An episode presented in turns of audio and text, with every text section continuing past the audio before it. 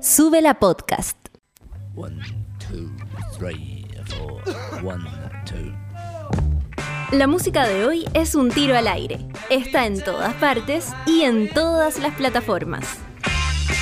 Porque en el mundo no se mueve un audífono sin que Patricio Pérez y Manuel Toledo Campos lo sepan, aquí comienza Revolver. La música que nos gusta, los conciertos que nos fascinan y los datos de ayer, hoy y mañana.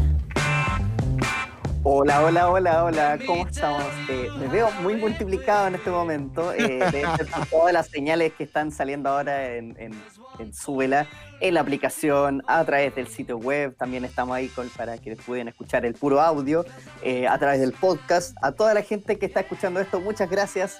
Bienvenidos a una edición de Revolver número 21 del año 2020, por supuesto, acompañados del gran Lucho Escobar en los controles con cintillo para que no se le caigan los audífonos. O el pelo. que wow, tenemos todo el pelo más largo que nunca. Así igual el Charlie, que también está también desde los controles, que no lo veía hace tiempo, así que aguante Charlie, gracias por todo. Tiene un muy, muy bonito escritorio atrás. Y por supuesto el Manu con sus discos que tienen su espacio televisivo también armado. ¿Cómo estáis Manu? Hola, hola, hoy, hoy eh, aquí estamos con, por supuesto, un par de disquitos ahí que puse el de los tres porque como anunciaron un streaming para pronto, eh, va a estar buena esa experiencia. Ahí vamos a, por supuesto, tirar el dato próximamente y el Season System porque nunca está de más. Eh, pero en este episodio de Revolver no vamos a hablar de ninguna de esas dos bandas, sino que vamos a tener eh, otros proyectos, otra, otros discos, otros estrenos también eh, disponibles. De hecho, por ejemplo, cambiamos un poquito las cosas y esta semana no vamos a ir con un disco en particular. Han salido singles, así que eh, esta semana con el Pato vamos a pimponearnos ahí unos cuantos estrenos que había esta semana. Más adelante también vamos a hablar con eh, Rodolfo Fito Gárate, que es el director de Unfinished Plan, El Camino de Alain Johannes, que es un documental que ya está disponible en la app de Súbela. Y eh, en esta app también pueden ver el programa, pueden ver todos los programas, está disponible todo, todo el pool de programas y de acciones también que hay en Súbela y también estrenos exclusivos audiovisuales para esa plataforma. Pero Pato, ya tenemos conectada hace ratito ya a nuestra eh, primera invitada en este programa de hoy, eh, que viene por supuesto a presentarnos su nuevo proyecto, su eh, proyecto actual que, bueno, tenemos a Maca Carreño, quien ahora nos presenta Mueres en el Mar. ¿Cómo estáis, Maca? Hola, ¿cómo están? Muy bien. Aquí. Un gusto tenerte poniéndole aquí. bueno. Hola, Pato Bueno. y Manuel. Sí, bueno, bienvenida eh, a, a este espacio. Vamos a conocer también tu música en el, en el cierre del bloque, por supuesto, pero queremos saber más de cómo nace este concepto, este, este que, que viene ligado a un montón de elementos y que está muy bien conectado al, al estilo de música que haces. Este concepto de mueres en el mar. ¿Qué, qué- cómo podrías explicarlo?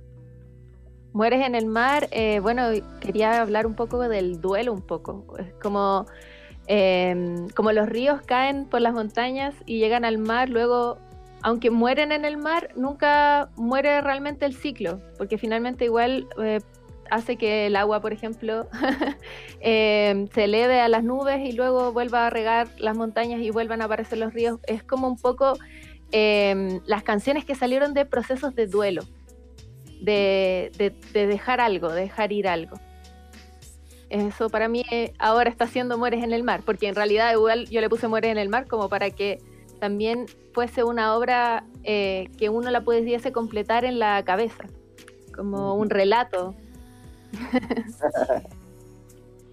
Oye, y bueno, y también tú has tenido también otros proyectos anteriormente eh, en materia, eh, también con, incluso con, podemos decir, distintos estilos de música, especialmente Tre, por ejemplo, que era un proyecto que también tú tenías eh, de, como también en otro carril, eh, podemos decir, más de colores, más estéticos en materia de género de musical, pero eh, Mueres en el Mar tiene una onda mucho más dream pop mucho más quizás onírica. Claro, tiene mucho sentido también con lo que nos dices de eh, el hilvanar también una narrativa común. Entonces, en ese sentido, ¿cómo surge también en ti la necesidad de eh, armar este, esta especie de, historia también o, generar una coherencia eh, súper profunda también entre las canciones que has ido generando para este proyecto Mueres en el Mar? Bueno, en realidad yo empecé con Trek, el proyecto anterior del 2011, y siempre quise hacer música. Estudié cine también, y después de todo ese como recorrido me di cuenta que necesitaba hacer algo que, que elvanara de mejor manera todo lo, lo que podía eh, crear. Es como mi proyecto de vida, Mueres en el Mar. Eh, al principio Trek, claro, era como más folk, eh, que siempre ha sido como mi proyecto de compositora y cantante, em, pero ahora Mueres en el Mar viene como a, claro, como tú dices, como a condensar como todo el recorrido y a también un poco modernizarlo y em, que fuese como un poco no yo, sino que como una obra de arte, por eso es como Mueres en el Mar. Eh, no, no es Trek, es como un seudónimo, en Muere en el Mar es como una obra que se construye entre todos y es como una película, no sé. Cada canción quiero que, que tenga que ver con una imagen, ¿cachai? Todo. Eh, no sé. tiene, tiene- tiene mucho de eso. eh, la música transmite muchas imágenes, como eh, yo creo que también en la búsqueda de, de esos- de ese montón de sonidos que se van colando entre ahí y que ya están presentes en los cuatro singles que has presentado ahora de un disco que ya tiene título y que se va ya a llamar La timidez de los eucaliptus. Eh, ¿Cómo nace el concepto de este disco? ¿Tienen todas las canciones alguna relación o, o es una colección de canciones? Eh, las canciones fueron hechas en diferentes tiempos, pero finalmente yo las recogí y les di una coherencia y de, de imaginario también. Por ejemplo, cada canción para mí tiene un color diferente y tiene un escenario diferente, entonces como un recorrido, el EP para mí. Y se llama La timidez del eucaliptus porque ese recorrido está hecho en una playa llena de eucaliptus. En Chile nosotros tenemos muchas playas con eucaliptus y de hecho los eucaliptos es un símbolo súper eh, importante para mí que todavía no, no veo bien qué significa, pero sé que es muy importante. Ah, no sé cómo. Mira, eh, los eucaliptus son, plan- son plantas, son árboles que trajeron desde Australia eh, y que en realidad le, está- le pueden hacer daño a la tierra, ¿cachai? Y que en realidad también son, eh, para mí representan como algo muy bacán, pues la naturaleza donde yo me, me crié, ¿cachai? Con eucaliptus, pero algo muy familiar, pero aún así como muy eh, dañino, que, que- que puede ser muy dañino. Entonces para mí es como un poco la humanidad. Nosotros mismos Ya. podemos ser como la plaga del mundo, ¿cachai? Entonces, y la timidez es un fenómeno botánico que no sé si ustedes lo conocen. Yo no. Eh, es un fenómeno que se da en algunos árboles, donde hay un, en un bosque de esos árboles, uno mira para arriba y se ven los rayos del sol, ¿cachai? Eh, circundando las copas de los árboles, entonces se ve como un mosaico. ¿Y por qué pasa eso? Hay muchas teorías en realidad, pero una de ellas dice que los árboles se comunican y se dan el espacio para crecer. Entonces, la timidez de los eucaliptus, para mí, este EP, eh, tiene que ver con darle el espacio al otro a manifestarse, que el poder cir- circule, como algo muy... En realidad tengo mucho que decir sobre eso. Claro, qué, qué lindo, que hay mucha idea dando vueltas. O sea, todo, todo se explica con algo también. Oye, y, y también eh, justamente lo de, mm, lo de también los distintos colores, también era algo que era visible también en los, por lo menos las gráficas que también acompañaban a los singles, porque cada single tenía como asociado una, un, un esquema cromático distinto. Uno era medio turquesa, otro más un, lila bien profundo y oscuro, eh, uno más tirado a rosado fucsia, entonces también ahí se, se nota también la, la intención de generar esta especie como de caleidoscopio que también estilísticamente eh, se nota que tiene el proyecto, porque las canciones son súper distintas una de otra también. Entonces, no sé cómo también eh, hay sentido también el proceso desde el punto de vista de la música que acompaña también a, esta idea, si es que era como algo, fue algo más consciente, más inconsciente el hecho de moverte en un espectro quizás eh, bien amplio, como tú bien decías, que es como lejano también ese, a ese folk que dominaba también el proyecto 3. Sí, en realidad, ¿cachai? Que ahora estoy haciendo lo que yo realmente quería hacer, porque siento que el sonido de la música eh, tiene que ver mucho más con algo de aire, como de agua, como de, algo mucho más etéreo. Yo soy súper etérea.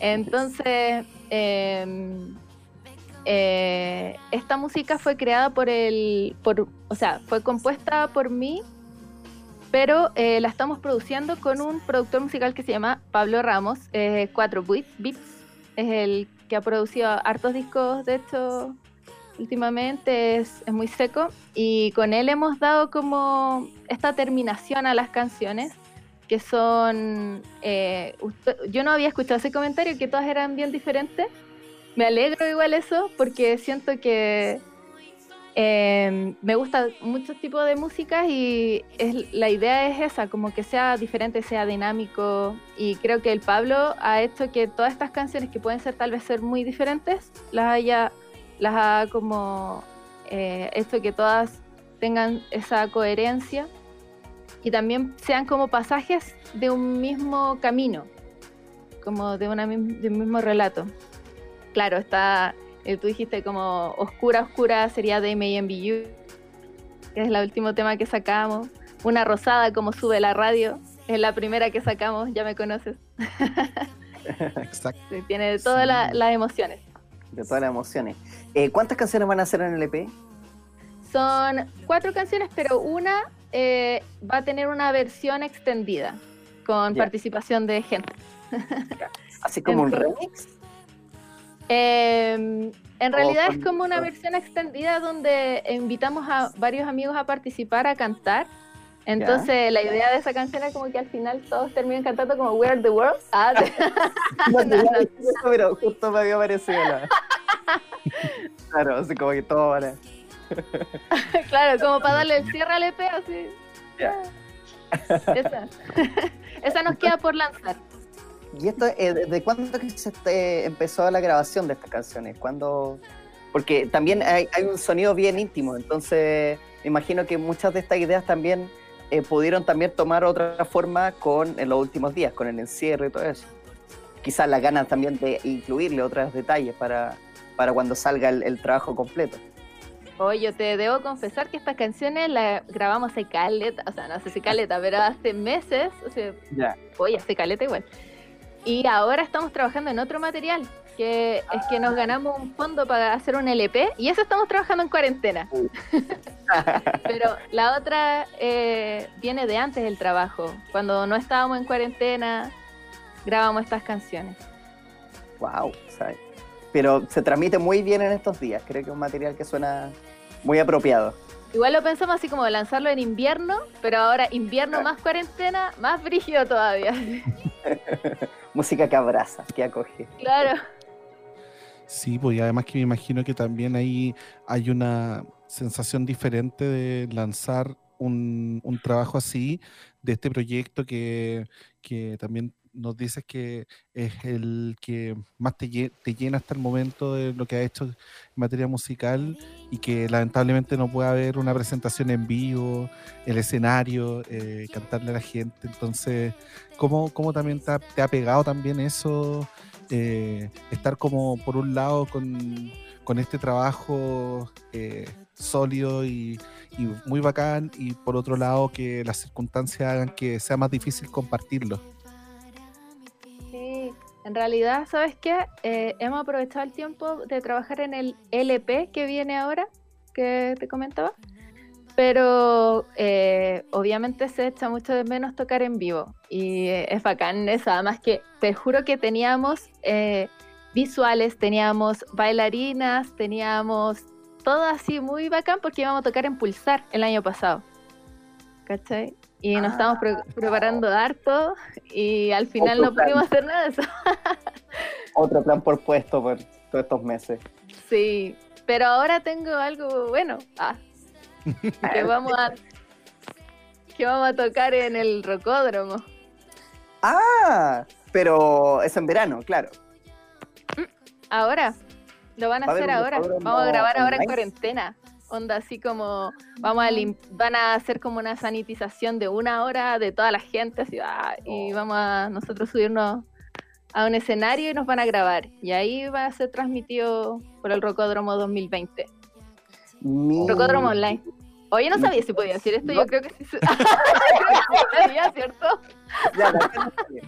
De acá no sale. pues, Eh, el no 5 lo y el que 6 es tanto mano. El 5 y el 6. de del otro año. septiembre. Ah, no, de de, septi- de este, de este septiembre. Mira, Qué bacán. bien. Que me- Es una estupenda noticia para mí. Maravillosa. Maravilloso, sí. Qué, qué lindo que se haga algo así. Así que todo el aguante. ¿Van a tener que viajar para allá entonces? Pero lo van a hacer en Santiago. En cada región va a haber un escenario. Pero un solo escenario. Entonces van a tener que rotarse. Todo lo- Oh, igual heavy. O sea, todo un proceso. Y de hecho, escondiéndose en tu auto. claro, Esperando el momento de que ya tienes que. la cagó.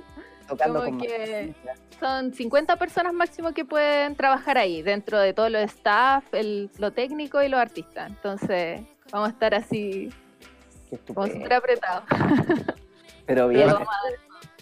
Ya, Y ahí estar- van a poder conocer el formato en vivo de Mueres en el Mar. Igual se nos fue una chica que estaba en nuestra banda recién. Oh, Damos un Sí. saludo. Vamos a ser cuatro. Oh. Oye, pero y va a, estar- va a calzar todo muy bien porque justo eh, el. ¿cuán- ¿Cuándo se lanza el EP? ¿El 1? ¿El 1 de septiembre? El 1 de septiembre se lanza el EP. Y pocos Sí. días después está esto para mostrarlo en vivo. Excelente. Qué bacán noticia. Ojalá que no tra- traiga problemas que lo hayáis podido comentar. Pero, pero es, es bacán y por supuesto ahí también va a ser una oportunidad para que la gente vea mucho más eh, también de- del proyecto, de las canciones y cómo suenan también, cómo suena tu voz en vivo también, que, es impo- importante también y, que hay otros matices, por supuesto, importantes de ver. Oye, em, se nos está empezando ya a acabar el tiempo. Eh, Pato, ¿tenía alguna otra pregunta que quería hacer o está ahí? Eh, ¿Planes para algún video Ah. ya que están presentes eh, los videos, pero en Lyric Video? ¿Hay algún. Tenemos todos los temas con Lyric Video. Y Claro. vamos a hacer una recopilación de Lyric Video cuando salga el EP. Pero estamos trabajando con un en un videoclip con el Pato Alfaro. Qué Buenísimo. grande. Buenísimo. Sí. Viene material para un montón de planes entonces para Mueres en el Mar en estos próximos meses, con disco también para el otro año, supongo. eh, porque esos, Sí. esos proyectos tienen como plazo, entonces eh, todo el éxito para eso, que salgan, fluyan todas las ideas y que salga un trabajo hermoso. Y por supuesto vamos a estar pendientes nosotros, si estamos Revolver el otro año, ahí vamos a tener la oportunidad de Muchas gracias por, por todo. Muchas gracias por tenerme y por su simpatía. Por la Dale, tuya Manu. también, Maca. Oye, eh, recordemos también en las redes sociales, estás como arroba mueres en el mar, todo junto, ahí para que también la gente tenga las novedades de este proyecto. Y eh, nos vamos a escuchar eh, ahora y por supuesto ver ahí en la aplicación de Suela y en suela.cl pueden también ver el video. Eh, en este caso es de la canción Ya me conoces, que esta es la versión single, por supuesto en el EP va a estar extendida, así que ahí atento el 1 de septiembre al EP La timidez de los cercanitos de Mueres en el Mar, que eh, suena ahora aquí en Revolver de Sube la Radio. Gracias, Maca. Gracias a ustedes. Cariño me lleva la noche. No quiero perderte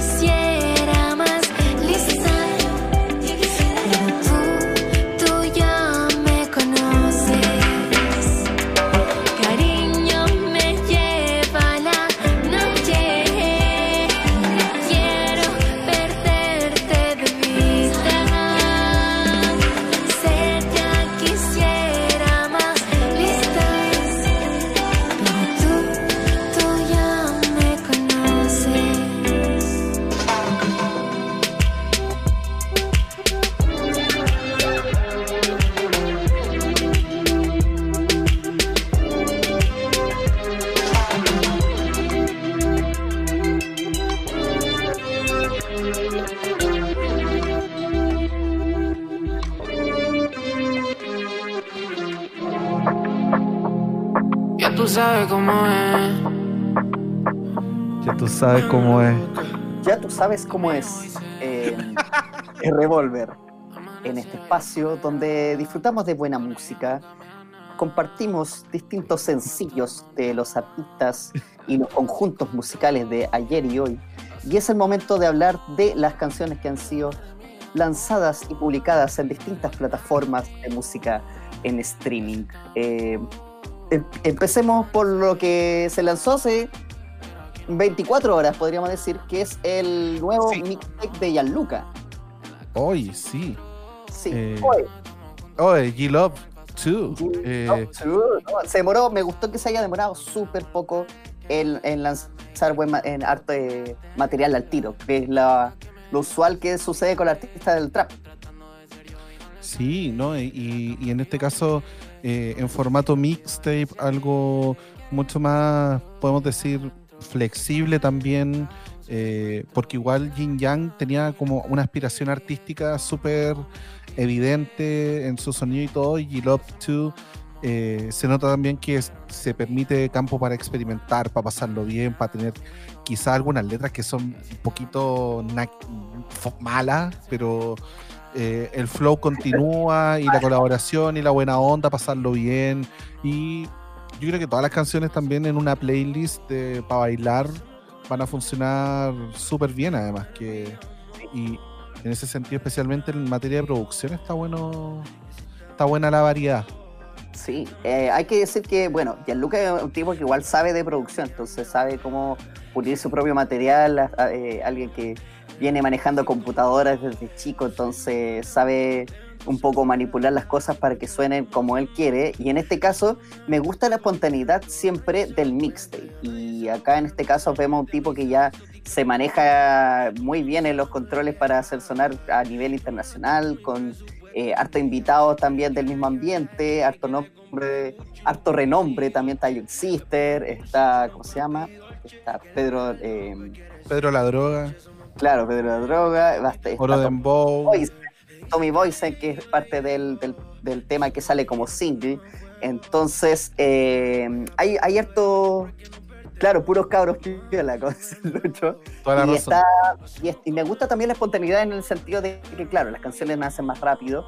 En este concepto del mixtape eh, hay menos, quizás, pretensiones de largo aliento. Y eso resulta que también el disco es mucho más, más dinámico y que te entra al tiro de la primera escucha con varias canciones.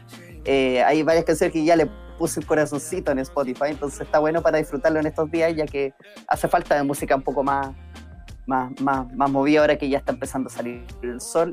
Y, y me gusta cómo, cómo, cómo entra este material, quizás, claro, con las letras que tú dices que son más o, me- más o menos, pero Hay a nivel musical lo encuentro, lo encuentro bastante bien logrado, eh, con las pocas veces que lo he escuchado hasta ahora, porque salió hace poquito, pero está recomendado G-Love 2 para quienes ya vienen siguiendo el camino y quienes buscan también que eh, al, al, al Gianluca un poco más bailarín, no tan conceptual y, y tan, tan experimental como, como sucedía en el disco, en el anterior, que tiene unas búsquedas que no son para nada radiables.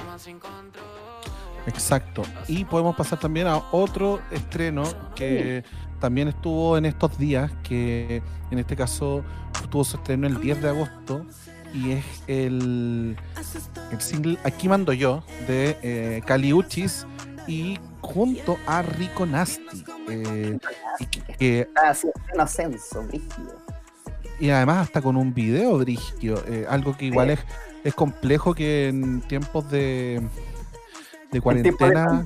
Sí, este debe haber grabado de antes. O se juntaron así de forma eh, me- media ilegal para hacer una producción de este nivel que está muy pro. Eh, me recuerda mucho los niveles, o sea, los videos que se estrenaban como con, con noticias en el TV en, lo- en los 90 y los 2000.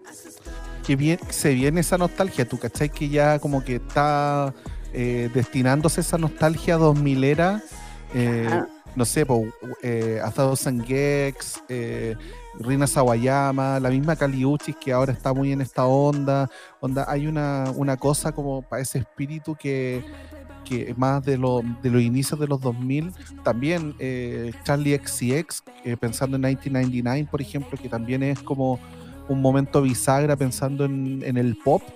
Y, y hasta en lo estético también eh, podemos decir que Caliuchis también está como entrando en esa lógica eh, y en este caso sigue entregándonos eh, buenas canciones también en español, con, con líricas también en este idioma.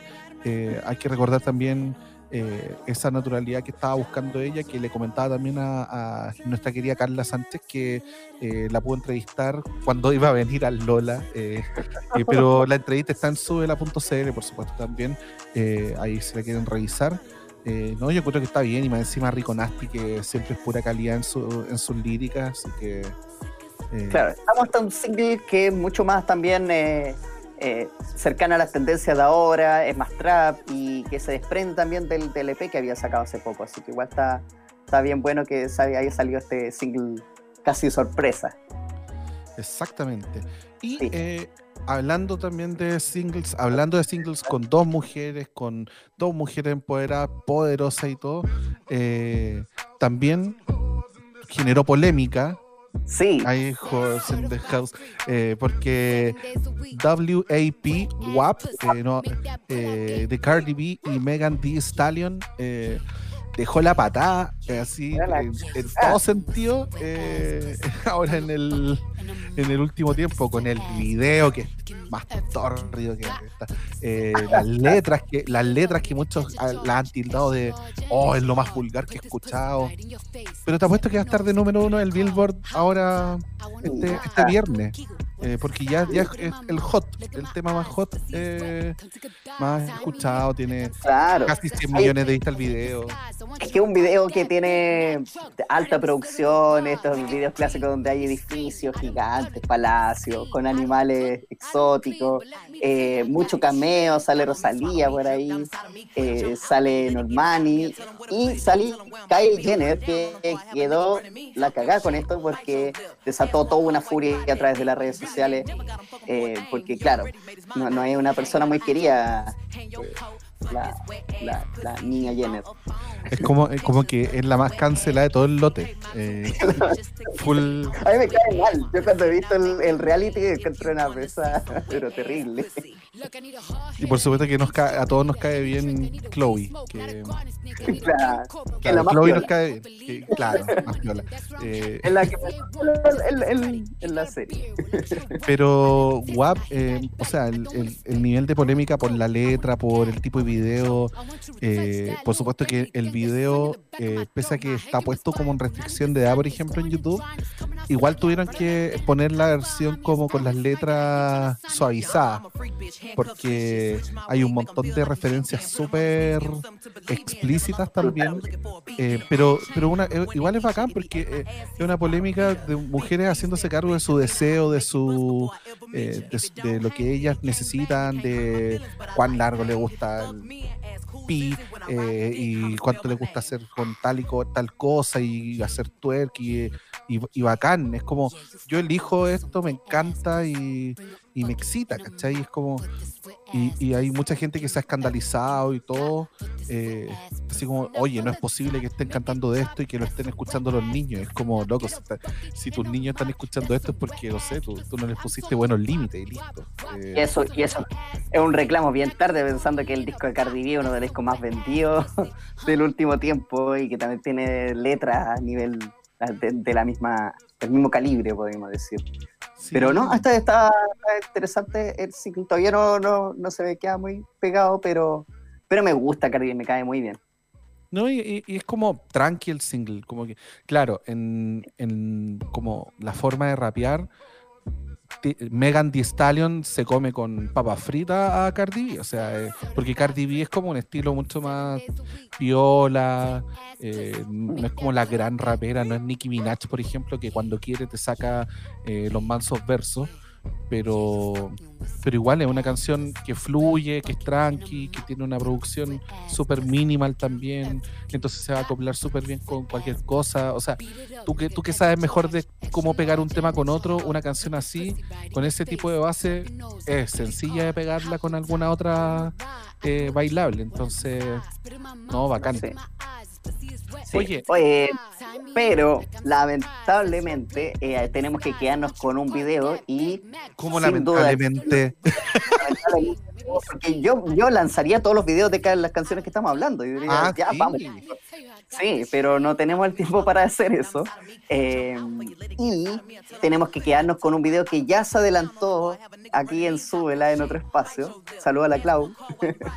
que es el, el video nuevo de Idols, de uno de sus. Sí. de- que se llama Model Village.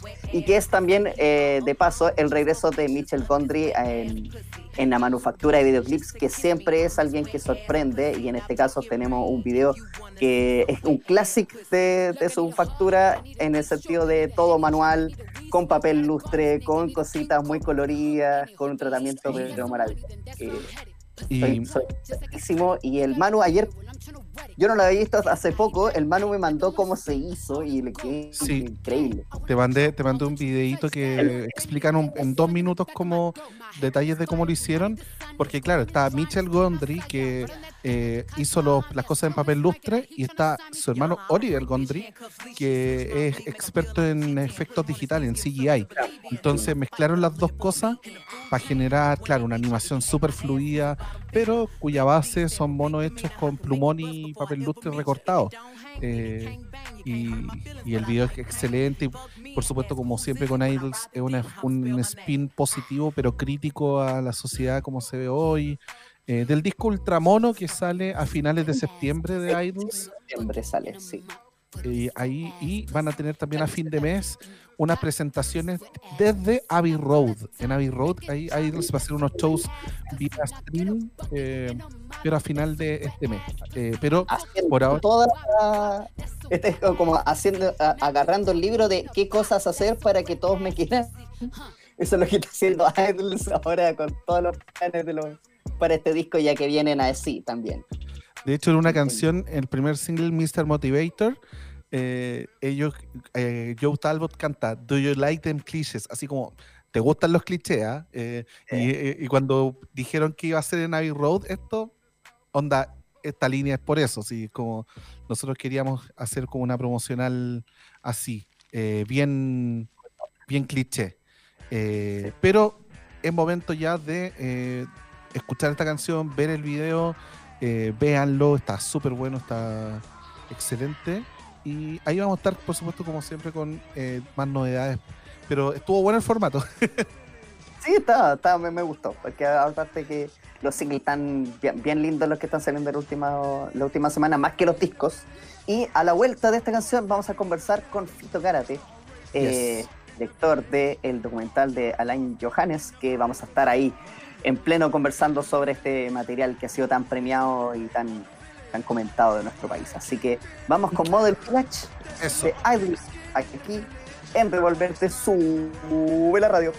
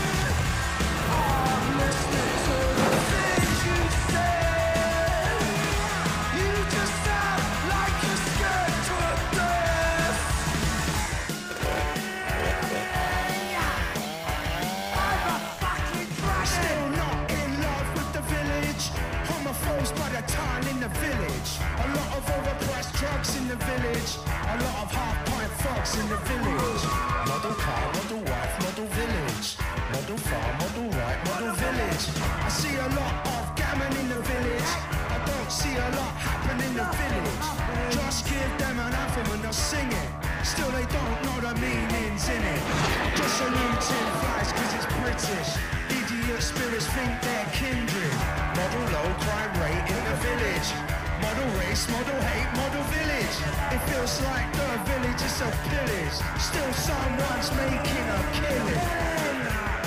Take flight, take flight.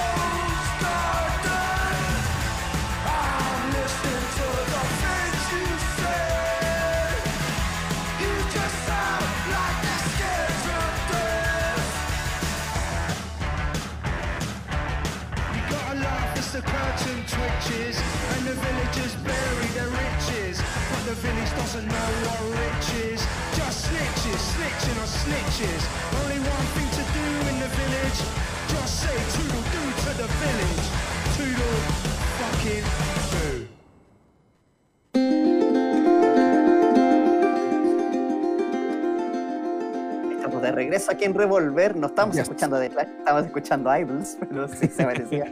o los Pistols también, como gritaba sí. en un momento. Eh, y ya entramos a nuestro último bloque, donde tenemos el gusto de conversar sobre uno de los documentales eh, que para la gente que le gusta la música creo que es uno de los que más han disfrutado del último tiempo y que mmm, vamos a estar ahora con su director conversando en pleno por un estreno que también nos compete desde cerca o no, man? Claro, porque el documental Unfinished Plan, eh, El Camino de Alin Johannes, está disponible eh, en un formato ahí dividiéndolo por capítulos para la comodidad, por supuesto, de quienes lo estén mirando a través de la app de Súbela. Así que eh, es una gran oportunidad para conversar con su director, el periodista y productor audiovisual Rodolfo Fito Gárate, que ya está con nosotros. ¿Cómo estás, Fito? Hola, Manuel. ¿Qué tal? ¿Cómo están? Bien, acá estamos encerrados. Sí, pues, es como, es, es- la manera, eh, pero, pero nos calza súper justo poder hablar contigo del documental, de la pega que hubo detrás también, para también, y, y justo en momento también en que hace un par de semanitas también el propio Alén sacó un disco que se adecua súper bien también a, a- a este hilo narrativo que, que uno podía ver también en Unfinished Plan. eh, entonces, pensando también en, en el tiempo que ha pasado desde el estreno y el camino que ha tenido el documental, eh, ¿cómo has sentido la- que fue la recepción de la gente? Eh, ¿Qué cosas eh, ahora se hacen más importantes que nunca al ver el documental también en esta especie como de reestreno? Eh, bueno, el, el- el documental, nosotros la primera vez que lo mostramos públicamente fue fines del año 2016 y de ahí después tuvo un recorrido por eh, distintas plataformas, festivales, streaming en Chile, fuera de Chile, en salas, en Estados Unidos, en fin, durante el 2017 al 2018 eh, y siempre con muy buena recepción porque nos dimos cuenta que lo que transmite el documental y la, la vida de Alén y la música de Alén tiene que ver con algo que es bastante, de una forma, existencialista. Y creo que mm, eh, eso rima mucho eh, con los tiempos que estamos viviendo, donde nos hace pensarnos y también extrañarnos, eh, que es un poco uno de los hilos del- de la película, donde Alén a través de la música le habla a las personas que él ha querido y que se, que se han ido. Entonces, en este tiempo que hemos estado distanciados, eh, eso ya parece un lugar común, pero nos echamos mucho de menos y creo que la- el documental ahí tiene como una, una- rima con estos tiempos que estamos viviendo y súmale a eso que Alén acaba de sacar un disco nuevo que sigue en esa línea. Así que, mm, bueno, ahora aquí estamos como con un reestreno, quizás puede ser eh, en este formato que me parece tan atractivo que está haciendo Súbela, eh, eh, puede ser una buena forma también de mirarlo desde esa perspectiva. Bueno, hay que me- no, es, no es menor que desde el momento en que empezaron a salir las ideas para hacer este documental, han pasado 10 años. O sea, es un, es un viaje largo que ya se conecta hasta ahora. Eh, en algún momento, pues, bueno, para ti personalmente, ¿cómo ha sido esta ruta de, de- de ver ahora todo lo que ha provocado este documental? ¿Y en algún momento pensaste lo grande que iba a pasar con todo esto? El, el nivel de recorrido de esa, de esa cinta. Eh, la verdad no, porque esto era como proponerse hacer esta película eh, cuando partimos el año 2011, 2010, 2011 con, con el retorno de Alena a Chile eh, y con lo que estaba involucrado para poder producirla era como un Everest para la realidad de la producción chilena.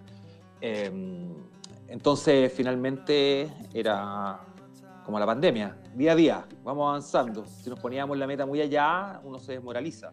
Entonces, mejor ir construyendo a poco y fue un poco lo que, lo, que hicimos con el documental. Eh, sabíamos que teníamos entre manos un- un- una persona que, que se transforma en un per- personaje dentro de la película que es Alén, con todo un bagaje musical, eh, existencial, personal, que hacía que esto podría transformarse en una, en una obra que le hiciera justicia a su carrera y también le hiciera justicia a lo que él quiere transmitir y que también como director a mí me interesaba transmitir, que tiene que ver esto con, por ejemplo, con el mundo de los afectos, con el amor, que es algo que lo hace, eh, que quizás uno de los secretos de, de lo bien recibido que fue el documental fue que si bien nosotros te engañamos al decirte que es una historia de solo una historia que puede sonar a solo rock en realidad es una historia de amor y las historias de amor en todo el sentido de la palabra de pareja de familia los amigos es una histo- el amor eh, gira dentro de, ese- de la película es, eh, es algo que finalmente distintos públicos distintos países de distintas edades con distintos intereses finalmente eh, confluían todos ahí que era un poco la, la intención. Entonces ahora a tu, a tu pregunta, verlo en retrospectiva después de 10 años, eh, bueno, nunca, o sea, nunca esperamos lo que iba a pasar porque en realidad nunca estábamos pensando en eso, solamente en el, en el hacer. Y, y- y, bueno, es súper gratificante, reconfortante saber que, que lo que queríamos eh, transmitir se, se logró. Además también eh, es, es pensar en, claro, en el documental se denota también una, una red que, tiene su eje en, este, en esta persona que ha estado en tantas partes, pero que hay tanta gente que también no, no, lo, no lo tiene tan en su radar y, y que se den cuenta de todos los cruces que pasan por, es como así como dicen que todos los caminos van, van a Roma, eh, en este caso prácticamente todo el rock en alguna época pasó por eh, o, o fue visto por Alain Johannes y también ese tipo de ese tipo de personaje bisagra también es, muy atractivo, es muy, muy importante y no sé también cómo, cómo viste tú también el, el reencuentro de Alain con, con Chile, que también es otra parte de la, de la de lo que se puede ver en el documental, porque está el tema de sus afectos, pero también está una cosa de, de dónde soy, quizás más un rollo identitario también que, que pasa harto en el documental. Eh, bueno, sí, yo siempre bromea- bromeaba que Alain era como el Forrest Gump del rock. Siempre estaba ahí, en algún lugar, siempre desde una muy buena posición y colaborando y liderando, eh, haciendo a un lado algo que para mí me parece muy valioso de la, personalidad de Alain, que es la negación del ego. Alain Johannes es la negación del ego y eso es lo que significa que, con- que con- construyes un camino eh, en comunidad. Y, y, y él siempre estaba ahí, dispuesto, y es lo que le reconoce todo el mundo que ha trabajado con él. Eh, alguna vez me dijo Alain que siempre la música era lo que estaba primero, después todo lo demás. Y entonces, si tú partes de esa base moral, digamos, y de una visión filosófica, porque Alain también es una persona muy, muy instruida, eh, eh, eh, muy culto, entonces él tiene eh, una, una mirada respecto de su trabajo y de su quehacer que lo empuja a abordarlo de, de esa forma. Entonces, y todo eso eh, después lo traspasa a su vuelta a Chile, donde la generosidad que caracteriza a Len ha significado que en ese reencuentro, que fue un reencuentro de, de un lugar que eh, pertenece a su vida, eh, al llegar ahí, llegó, se nutrió de eso, pero también entregó. Eh, y era algo que, que también algunas veces en las muestras del documental la gente me comentaba, que siempre uno anda, anda buscando un lugar donde estuvo mejor o un lugar donde te quieren, es como el viaje a la infancia. Eh, siempre uno piensa que en otro lugar estuvo mejor y Alén en, en esta vuelta era, un- era una búsqueda de eso, en, el- en unos momentos muy complicados de su vida, pero a pesar de todo también él llegó a un lugar, un reencuentro y a colaborar, a sumar. Y ahí está su historia con los hermanos Fonseca, con el Alén Johannes Trío, con la colaboración que ha hecho con muchos músicos chilenos, eh, muchas veces que no se conoce, donde desde un consejo, eh, desde una colaboración, eh, y siempre va y, lo dice, y sin aspaviento, la música siempre va adelante, eso es lo que importa.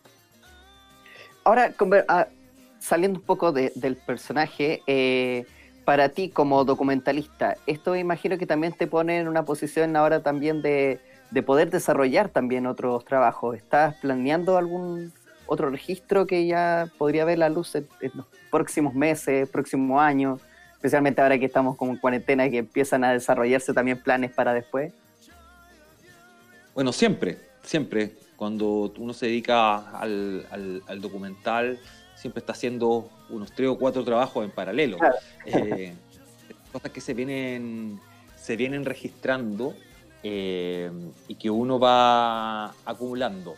¿Cuándo están listos? No lo sé. Si tú me decís si tengo algo preparado para este año o el próximo, eh, podría ser. Este año definitivamente no, porque no creo que sea un año...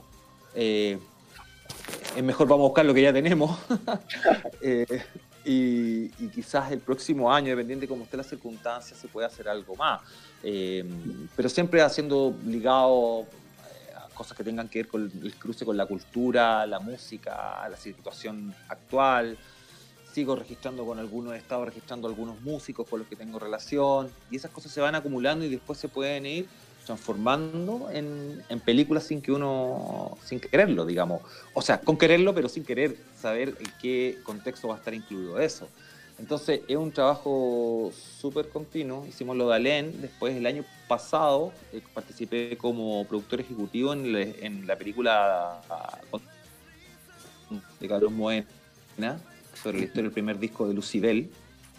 Y también el año pasado estuve con el documental Pangea como productor ejecutivo y guionista del documental del proceso creativo de la Camila Moreno.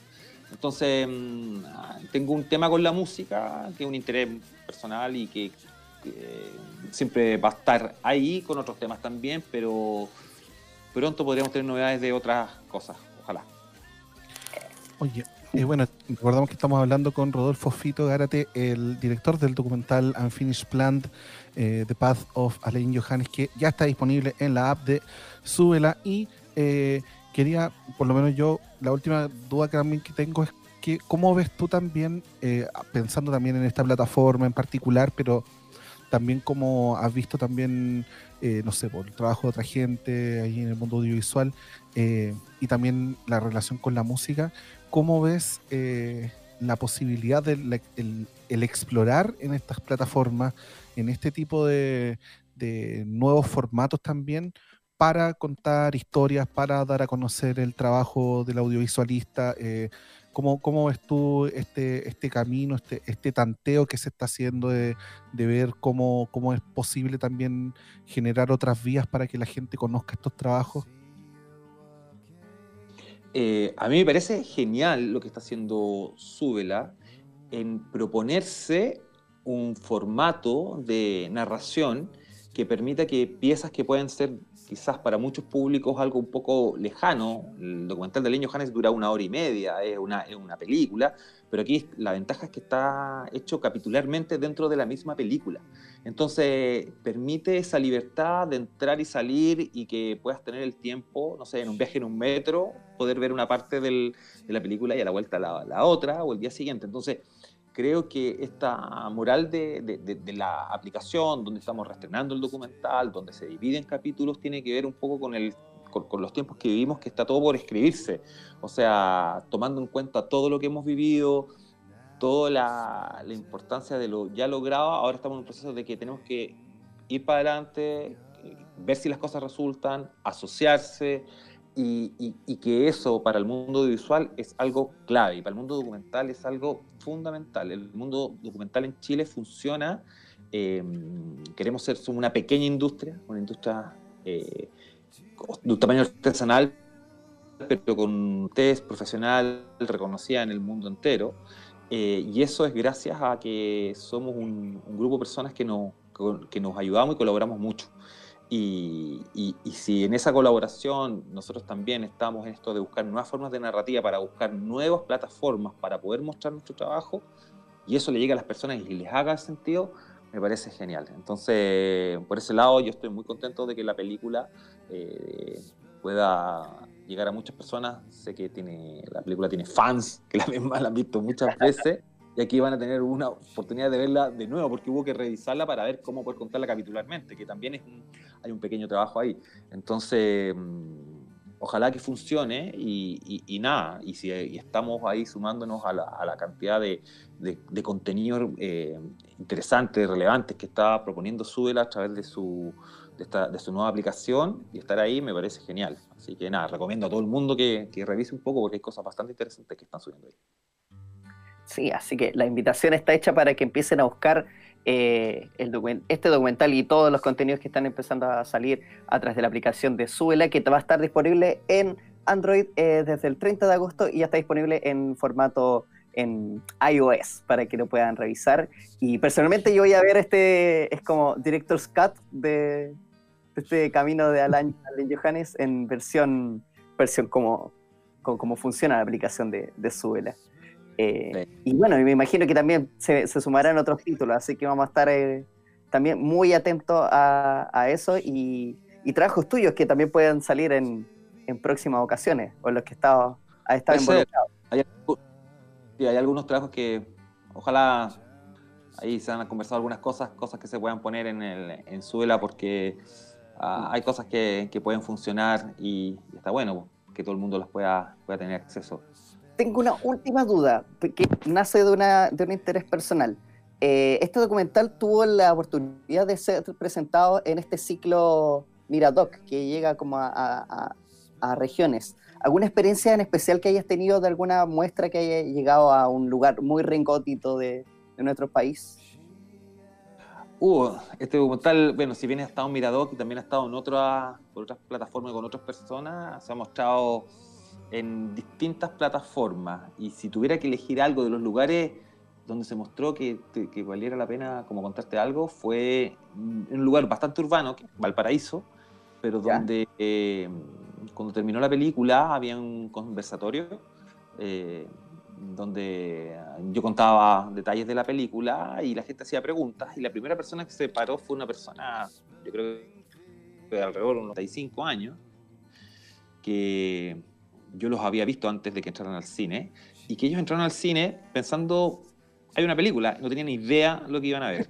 Era una pareja, un matrimonio que habían salido una noche de cine. Y entraron, vieron la película y los dos terminaron muy, muy emocionados. Ellos decían, nosotros no conocíamos a ningún músico de lo que aparece acá, no teníamos idea quién era esta persona, y, y estaban los dos absolutamente conmovidos con esa historia de amor. Entonces, para mí eso significó que es una, una película que atraviesa generaciones, edades, intereses. Así que eso fue un, un bonito recuerdo. Qué bonito compartir eso, así que te agradecemos. Y, y, bueno, y vamos con. Vamos, Yes. te- tenemos que ir cerrando esta edición y vamos a Exactamente. Exactamente. que, eh, por supuesto, muchas gracias, Fito, por haberte conectado con nosotros para poder hablar un poquito del, del documental. Eh, muchas gracias, Luis. Muchas gracias, Charlie, eh, por, por supuesto, ahí hacer que A esto se vea y se escuche y a toda la gente que escuche y a toda la suela. Eh, también hay otra serie en la app de Súbela como de Construyéndonos, por ejemplo, que también se estrenó hace poco. 10 chilenos que están cambiando el mundo también está ahí. Eh, todos los capítulos de la serie Himno también, que ahí está con la voz de la gran Clau Cayo, eh, explorando algunas canciones. Así que, por supuesto, puras series ahí en la app de Súbela. Y eh, nos vamos a escuchar una cancioncita del nuevo disco de Don Alén. ¿O no, Pato? Así es. Antes quería mencionar, tengo, ah, tengo el Ah. torpeo por acá, porque hay un estreno hoy día. Sí. Que Hoy, día, Ah. eh, hoy día a las 21 horas se va a estrenar un documental sobre el trabajo de cuatro mujeres en la música clásica, que eso va a estar muy interesante y que lo pueden revisar ahí el, el tráiler a través del- de, de nuestras redes sociales en Sube la Radio, arroba Sube la Radio, en Instagram y todas las plataformas para que estén atentos a este material y todas las cosas que vayan saliendo en los próximos días. Y vamos con eh, una de las canciones que es como la de, de los singles más, más recientes de Allen Johannes de su último disco. Exactamente, del disco Ham nos vamos a escuchar al señor Alin Johannes con eh, If Morning Comes, cerrando este revólver. Muchas gracias, Pato, querido. Y nos estamos viendo Gracias, todos en la próxima. Cuídense, caleta. Alin Johannes, cerrando este sube la revólver. Chao, Gracias, chao. If